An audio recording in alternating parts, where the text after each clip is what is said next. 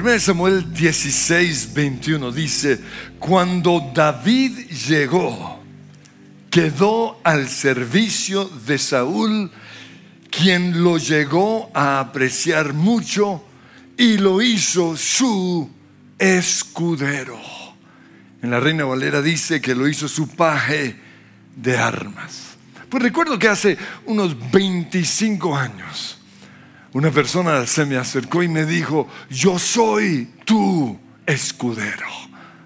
Pero cuatro años después se fue de la iglesia. Y yo me quedé pensando, pero yo pensé que era mi escudero. Y se fue simplemente porque no le gustó una decisión que nosotros tomamos. Pues la palabra o la expresión escudero es algo que nosotros usamos basado en lo que era el escudero en el Antiguo Testamento.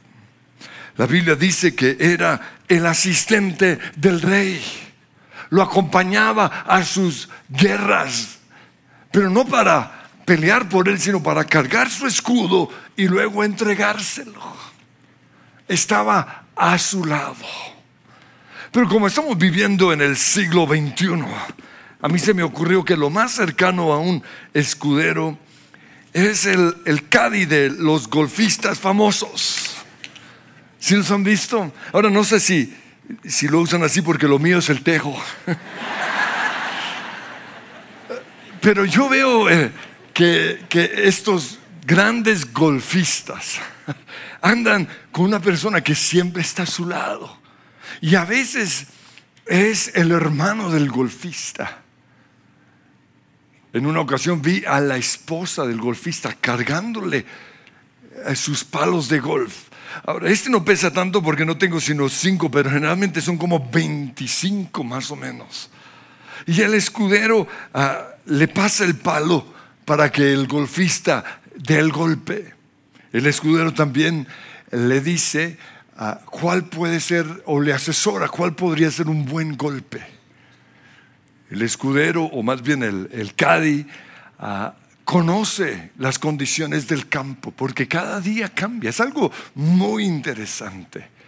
Está a su lado en los momentos difíciles, porque a veces ah, el golfista comete errores y, y, son seres humanos y se desaniman. Pero ahí está su Cadi listo para animarlo. Pero otra cosa bien interesante es que cuando gana, el Cádiz celebra, se abrazan, son amigos. Pero no solo eso, sino que participa de la ganancia del 7 al 10%. Y los golfistas profesionales ganan premios de 2, 3, 4 millones de dólares. Entonces imagínense la ganancia. Pues el Señor nos dice lo mismo. Si nosotros somos su escudero. Dice en 1 Pedro 4:13, alégrense de tener parte en los sufrimientos de Cristo. Alégrense de estar al lado de Jesús en los momentos difíciles para que también sea inmensa su alegría cuando se revele la gloria del Señor cuando Él vuelva. Hoy quiero darle gracias al 99% de las personas de la iglesia que fueron nuestros escuderos en el tiempo de crisis que vivimos debido a las falsas acusaciones que se levantaron en contra nuestra. Pero tristemente algunas personas, muy poquitas, pero hacen mucho ruido, le creyeron más a nuestros enemigos, a nuestros acusadores. Y algunos se fueron de la iglesia, dejándonos mensajes un poco uh, perturbadores, como debido a la forma en que la iglesia manejó las, la situación, desinformación, mentiras y demás nos retiramos de la iglesia porque con su silencio nos han hecho cómplices de lo que sucede. O sea, qué acusación tan dura. Por eso hoy les hago un llamado a que sean nuestros escuderos. Porque una de las características de un escudero es su lealtad. Y los cristianos debemos ser escuderos, no solo de nuestra iglesia, sino también de las otras iglesias, porque somos el cuerpo de Jesús aquí en la tierra. Pero además de eso, también debemos ser escuderos de nuestra esposa o de nuestro esposo, de nuestra familia, de nuestra nación. Y además de eso, en el tiempo que estamos viviendo, tenemos que ser escuderos de Dios, porque se está levantando el espíritu del anticristo. Y tenemos que ser escuderos de la palabra de Dios, porque hay personas que cuestionan lo que Dios dice en su palabra. Pues en Estados Unidos hay una declaración que se conoce como el juramento de lealtad. Y es una declaración que ellos generalmente hacen en los grandes eventos deportivos o musicales. Se paran y dicen, I pledge allegiance lo hacen en los colegios, pero también lo hace una persona cuando adquiere la ciudadanía americana. Ahí he visto a los colombianos haciendo este voto, este compromiso que dice lo siguiente, me comprometo a ser leal a la bandera de los Estados Unidos y a la república que representa, una nación bajo Dios, imposible de dividir, con libertad y justicia para todos. Pero tristemente en Colombia no hay compromisos así. Quizás por eso no hay lealtad. Y necesitamos nosotros mismos encontrar un tipo de compromiso yo, tengo doble ciudadanía. Soy australiano porque nací en Australia. Pero soy colombiano porque me lo dio, la nación me dio mi ciudadanía. Pero hay momentos en donde uno tiene que elegir de qué lado está.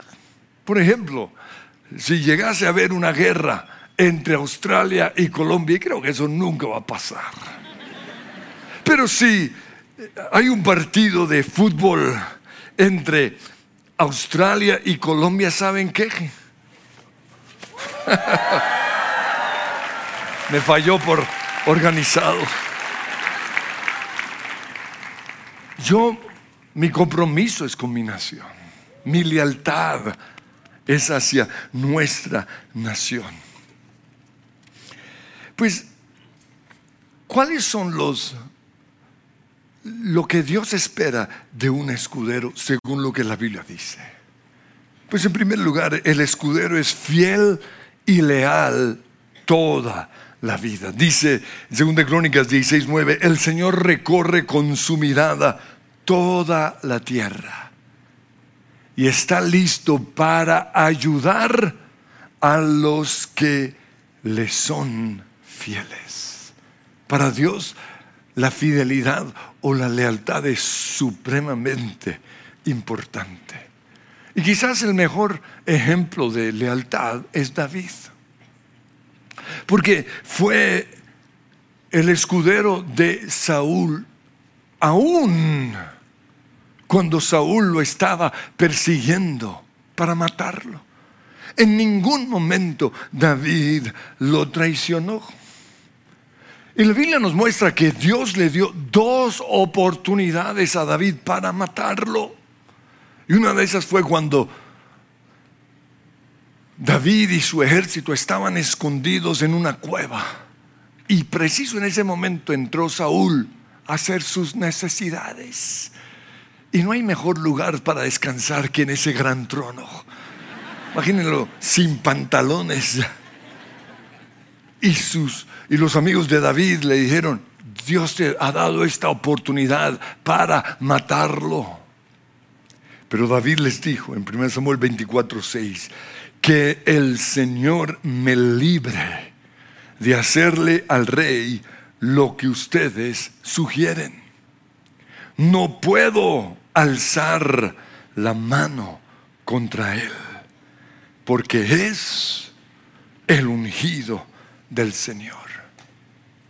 La otra oportunidad que tuvo para matarlo fue un día en que David bajó con uno de sus escuderos, con Abisaí, al campamento en donde estaba Saúl y todo su ejército, pero todos estaban dormidos como si Dios los hubiera privado. Y Abisaí, conociendo la lealtad de David, se ofreció matar a Saúl. Pero David le dijo en 1 Samuel 26, 9, no lo mates. ¿Quién puede impunemente alzar la mano contra el ungido del Señor? Pero tristemente hoy muchos cristianos levantan su mano y levantan su voz en contra de hombres y mujeres que Dios ha ungido. Y siguió diciendo, tan cierto como que el Señor vive, que Él mismo lo herirá. Si yo tengo que morir, Dios mismo me va a matar. No lo tienen que hacer ustedes. O le llegará la hora de morir o caerá en batalla. En cuanto a mí, dijo David, que el Señor me libre de alzar la mano contra su ungido. Ahora, no solo eso, sino que aún después de muerto, David lo siguió honrando. La Biblia dice que le escribió un lamento y está en 2 Samuel 1, 19 y dice, rata inmunda. Ah, perdón. No dice eso. Dice, ay Israel, tus héroes yacen heridos en las alturas de tus montes. ¿Cómo han caído los valientes? Saúl, Jonatán, nobles personas, más veloces eran que las águilas y más fuertes que los leones. ¿Cómo han caído los valientes en la batalla? Y años más tarde, David siguió siendo leal a la familia de Saúl. Dice 2 Samuel 9:1 que el rey David averiguó si había alguien de la familia de Saúl a quien pudiera beneficiar en memoria de Jonatán. Pues durante 17 años yo fui leal a la iglesia en donde yo estaba. Y si Dios no me hubiera sacado de ese lugar, ahí estaría todavía, porque soy un hombre leal. Y yo creía que todos los sueños que Dios me había dado, que he realizado en este lugar, yo creía que eran para esa iglesia. Pero algunos no me querían como su pastor. Pero Dios, que todo lo sabe, sabía lo que iba a suceder. Por eso, siete años antes, en 1986, estando en un evento como este, así grande, en medio de la multitud, una profeta del Señor me señaló y me dio una palabra. En ese momento no entendí nada. Me dijo, que no tuviera temor de soltar el lazo, porque Dios se encargaría de la gente que yo iba a dejar atrás. Cuando terminó esa reunión, todos mis amigos me dijeron, vas a dejar tu iglesia. Yo dije, no, ¿por qué? Porque era leal. Pero ya cuando empezamos esta, busqué esa profecía porque escribo todo lo que el Señor me dice. Y en ese momento lo entendí, porque mi mayor dolor era dejar a la gente que yo había formado, a mis amigos que estaban allí. Pero Él dijo que se encargaría de ellos. Seis años después, en 1992, cuando un año antes de iniciar esta iglesia, estábamos con mi papá en Australia buscando el apoyo financiero para el ministerio de, de mis papás, que era formar a los pastores en el seminario. Pero nadie nos quería ayudar. Y un día en una iglesia el Señor me habló y me dijo, soy yo el que está cerrando las puertas, porque quiero que ustedes inicien una iglesia y que sea esa iglesia la que sostenga financieramente el ministerio de tus papás. Ese mismo día, Dios le habló a mí, a mi esposa y a mi mamá. Aún no estábamos casados, pero estaban en la sala hablando y, y mi esposa le dijo, Joy, porque así le dice, yo creo que llegó el momento para iniciar una iglesia. La que no se quería casar con un pastor. Dios ya le había hablado. Ahora, cuando regresé a Colombia, pasó una situación un poco incómoda en la iglesia en donde estábamos y nosotros decidimos que lo mejor para que no hubiera una división era que como familia saliéramos. Pero salimos en paz porque Dios ya nos había hablado. Pero si Él no nos hubiera sacado, ahí estaría todavía. Pero sigo siendo leal a mi iglesia. Sí, aprendí de los errores, pero sigo siendo leal tanto a la iglesia como a su pastor. Precisamente hace una semana fui a visitarlo, que, porque está en la clínica, es probable que pronto se vaya al cielo. Y le dije, gracias. Porque mucho de lo que yo soy es gracias a ti. Lealtad. Pero en segundo lugar, un escudero apoya. Y la Biblia nos cuenta la historia de Jonatán, que un día en pura guerra de Israel contra los filisteos, le dijo a su escudero lo siguiente, 1 Samuel 14:6, vamos a cruzar hacia la guarnición de esos paganos. Espero que el Señor nos ayude. Pero era una misión suicida, porque iban a atravesar una tierra totalmente desprotegida, un campo desprotegido. Sin embargo, aunque era una misión suicida, su escudero le dijo en el versículo 7, haga usted todo lo que tenga pensado hacer, que cuenta con todo mi apoyo. Un escudero confía en nuestras decisiones.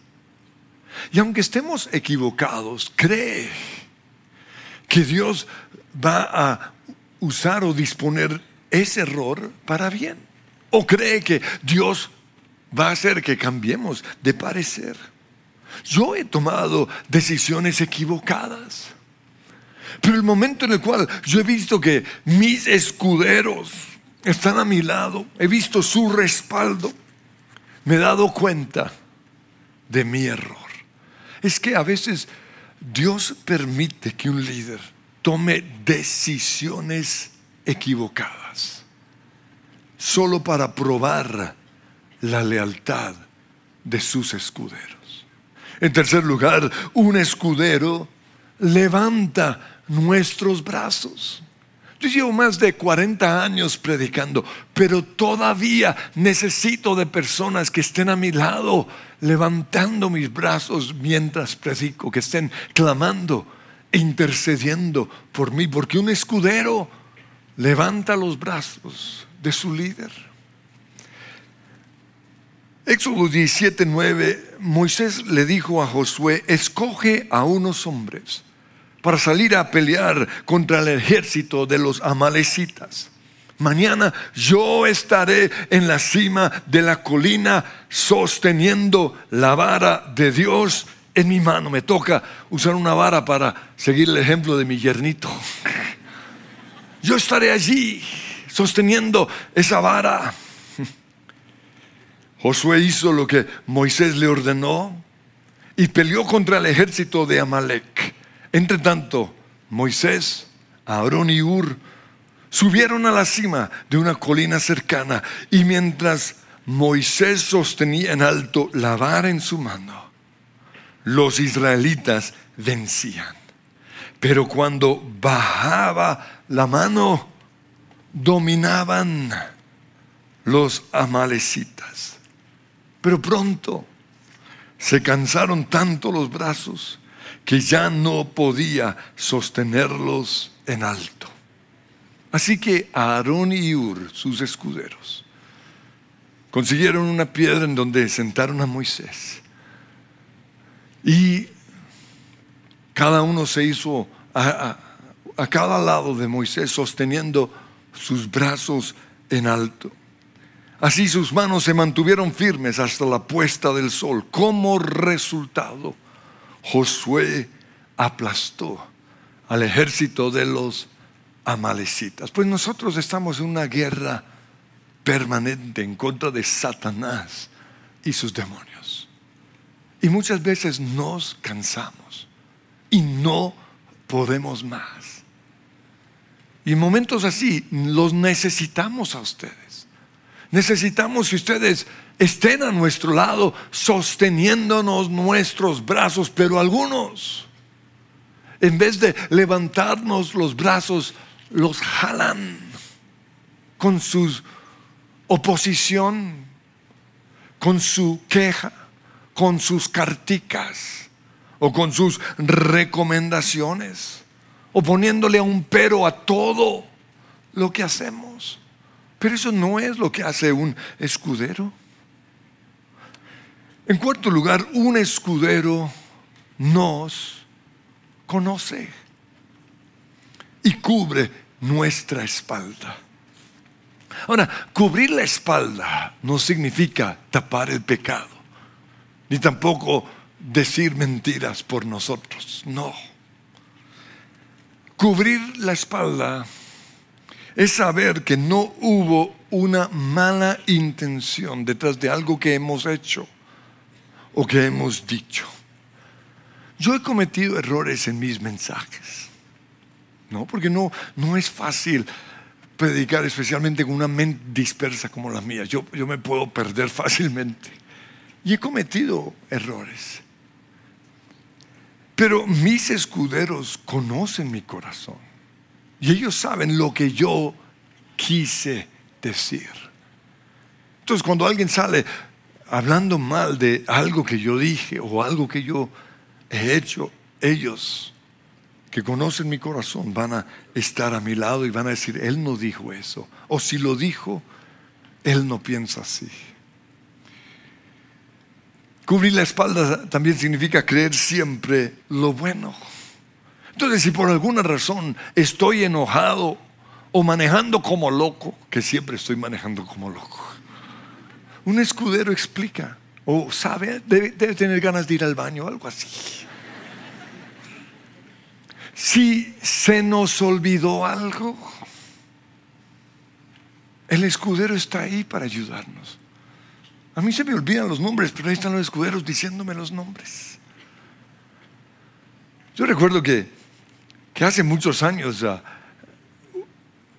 una iglesia que estaba creciendo tremendamente invitó a todos los pastores de la ciudad para compartir lo que Dios les había dado. Y ahí estábamos en, al norte de la ciudad, unos 300 pastores reunidos. Pasó una hora, dos horas y nada que llegaba. Se le olvidó. Pero llamó a su escudero. Y él fue y lo reemplazó. Y hasta el día de hoy, su escudero es un hombre que yo admiro. Fue un hombre que bendijo tremendamente a nuestra iglesia. Eso es lo que hace un escudero cubre la espalda. Si yo llego tarde a, alguna reunión, ahí está mi escudero. Yo recuerdo que aquí durante muchos años tuvimos un líder de alabanza que siempre llegaba tarde a las reuniones. Y, siempre hemos sido puntuales en arrancar. Pero yo qué hacía? Ahí estaba en el piano, dirigiendo 10, 12, 15 minutos hasta que él llegara. Y ya cuando él llegaba, le pasaba el piano sin que la gente se diera cuenta Y yo seguía para que la gente no se diera cuenta de su error tan grave. Eso es lo que hace un escudero. Un escudero cubre todo lo que nos pudiera hacer quedar mal. Por ejemplo, si tengo mal aliento, de repente alguien llega con una hierbabuena. Me dice, muerda esto que es buenísimo. Yo ya entiendo. Ah. mi mal gusto, porque no tengo el gusto que, que Dios le ha dado a otras personas, por eso a mí todos me visten. El sobrepeso. Ahí están ellos en la foto tapándolo a uno para que no se vea tan mal. El escudero. Si estoy desafinado allá, cuando yo canto me bajan mis escuderos. Dice Proverbios 27, 6, fieles son las heridas del que ama.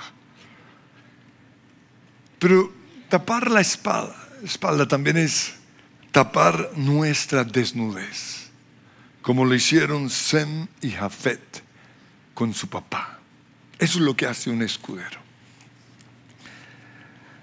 Dice Génesis 9:20 que Noé plantó una viña y un día bebió demasiado vino y se emborrachó, quedándose en peloto dentro de su carpa. Cam, su hijo, lo vio y fue a contárselo a sus hermanos que estaban afuera. Pero entonces Sam y Jafet tomaron un manto, se lo echaron sobre los hombros y caminando hacia atrás, cubrieron la desnudez de su padre. Y como miraban en dirección opuesta, no lo vieron desnudo.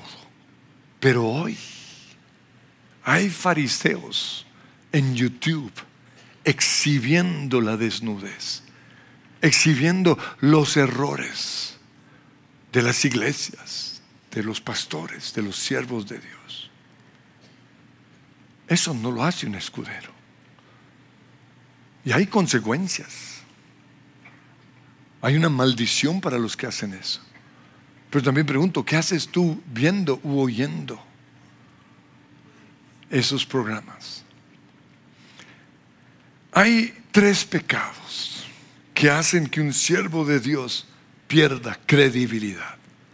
La primera es la malversación de fondos. La segunda es el pecado sexual. Y el tercero es el abuso del poder de su autoridad. Si el enemigo no logra hacernos caer en uno de esos pecados, va a usar una de sus armas favoritas y es la calumnia, las falsas acusaciones para tratar de dañar nuestra imagen. Pero los que me conocen saben que si alguien viene con el cuento de que me vieron mal parqueado con otra vieja, saben que no es cierto. O si alguien dice que compré mi carro con los diezmos de la iglesia, ellos saben que no es verdad. O si alguien dice que despedimos a alguna persona porque era mejor que nosotros y nos sentíamos amenazados, una persona que realmente nos conoce sabe que que eso no es cierto. Pues a Jesús hasta el día de hoy lo siguen acusando de querer estar a solas con la mujer samaritana, quién sabe para qué, o de tener sexo con María Magdalena, o de pasar demasiado tiempo de intimidad con Marta y María, las hermanas de Lázaro. O de sentirse atraído hacia Juan, el discípulo amado. Y lo acusan de emborracharse y comer en exceso con los amigos mundanos que él tenía. Pero nosotros que lo conocemos, sabemos que, que todas esas acusaciones en contra de él no son ciertas.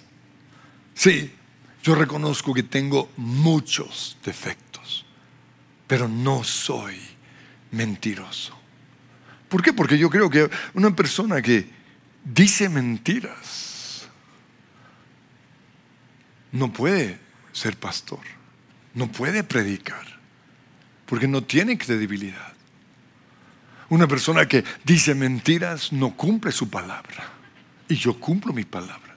A tal punto que la semana pasada Tuve que hacer un viaje después de estar aquí en la oración de Semana Santa Argentina, cumplir con un compromiso. Viajar toda la noche, predicar y regresar para predicar en Suba. O sea, destruir mi cuerpo. ¿Pero por qué? Porque soy un hombre de palabra. Y yo podría ser quizás uno de los pastores más ricos de Colombia o de Latinoamérica.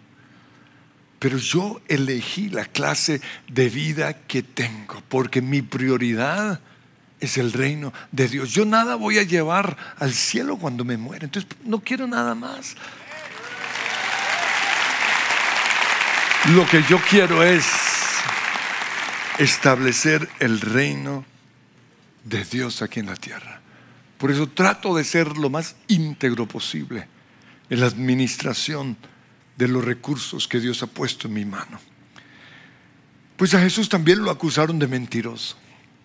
En Mateo 16, 28, él dijo, él les dijo a los discípulos, les digo la verdad, algunos de los que están aquí no morirán antes de ver al Hijo del Hombre llegar en su reino.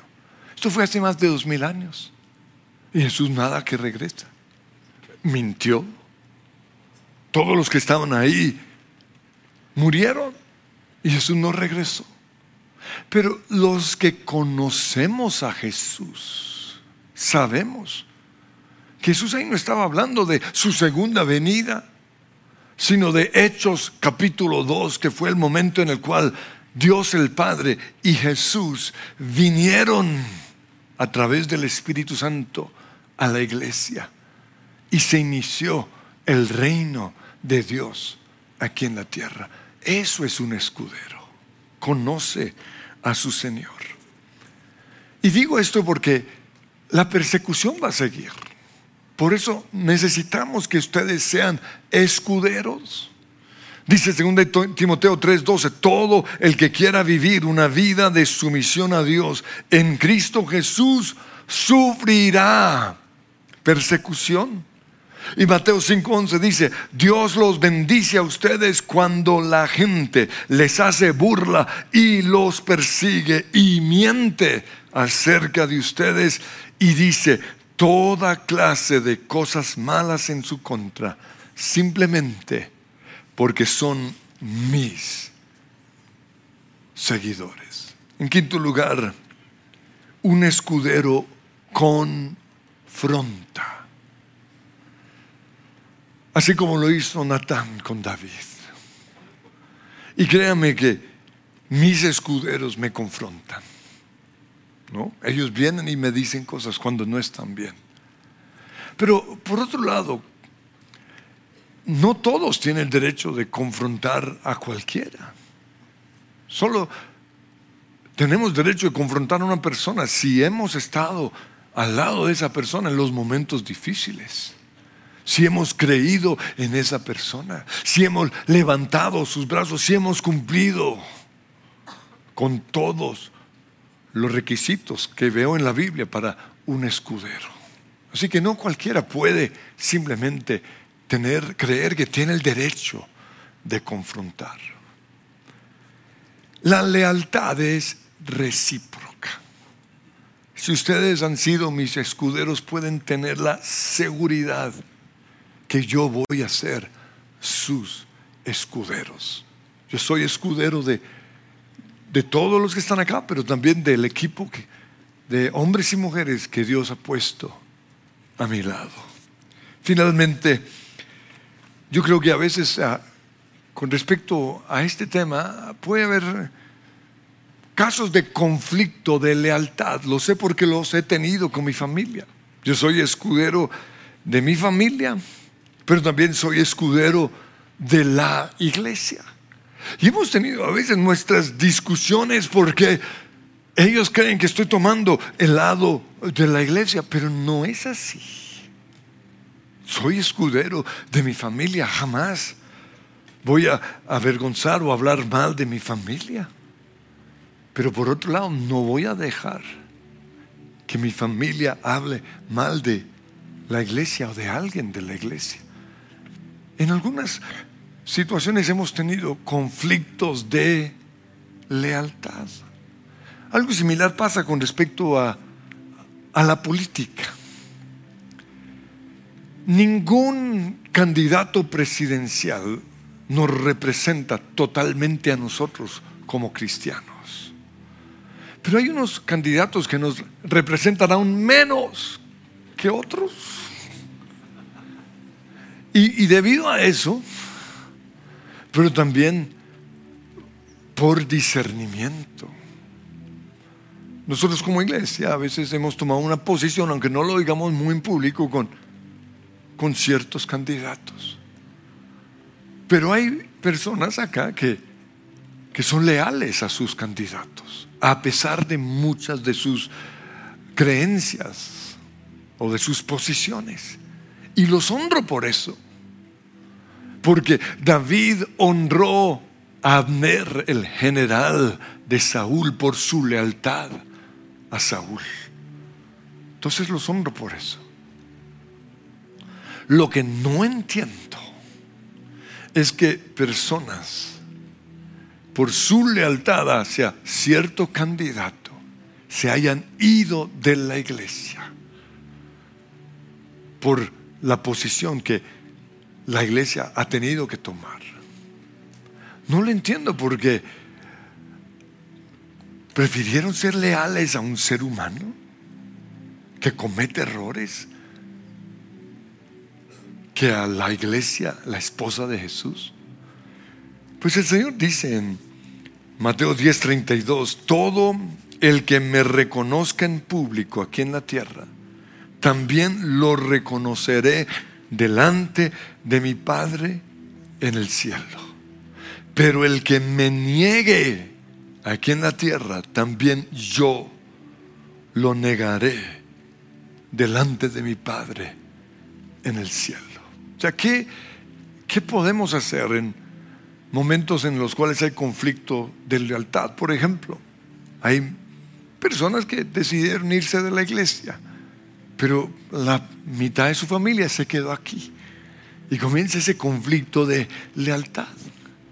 Pues en situaciones así, cuando una persona que ya se fue a otro lugar viene a hablar mal de nuestra iglesia, los que son escuderos de nuestra iglesia deben detenerlo o detenerla y decirle, mira, no voy a dejar que nadie en la iglesia hable mal de ti, pero te pido lo mismo a ti.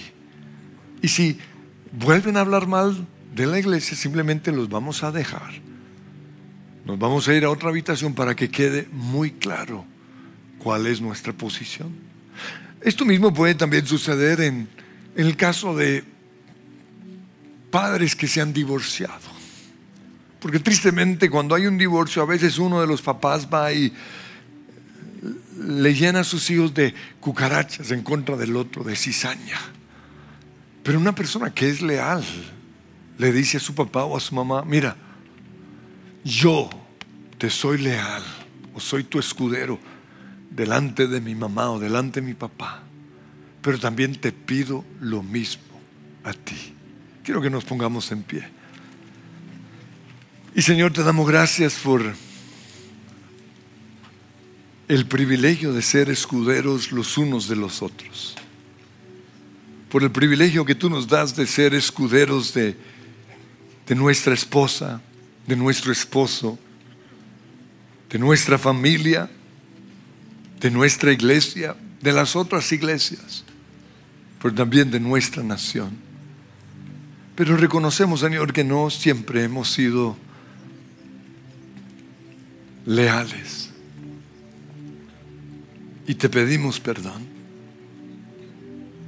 Reconocemos, Señor, que nos hemos dejado llevar quizás por comentarios de otras personas. Y te pedimos que tú nos perdones. Reconocemos, Señor, que no hemos ah, conocido realmente a la gente o a la iglesia, ni siquiera quizás a la nación en, en donde tú nos has puesto.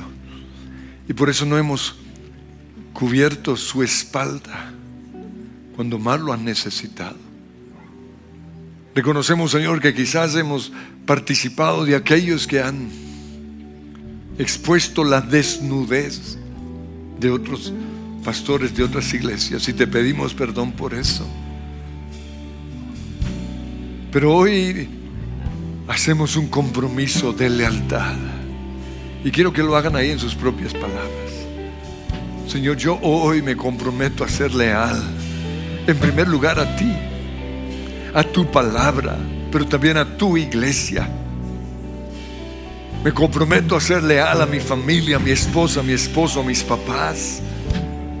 Me comprometo en el nombre de Cristo Jesús a levantar los brazos y no jalarlos hacia abajo. Te doy gracias, Señor, porque este compromiso de lealtad es recíproco. Y gracias, Señor, por una iglesia en donde hay verdaderos escuderos. Pero si por alguna razón he, fallado allí, te pido que me perdones.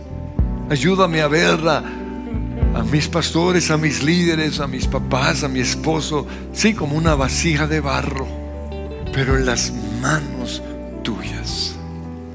Soy vasija de barro y aunque estoy quebrado, tu luz brilla en mí. Mi alfarero, tú me hiciste churas, soy de tus manos. Mi alfarero, tú me hiciste churas, soy de tus manos. La luz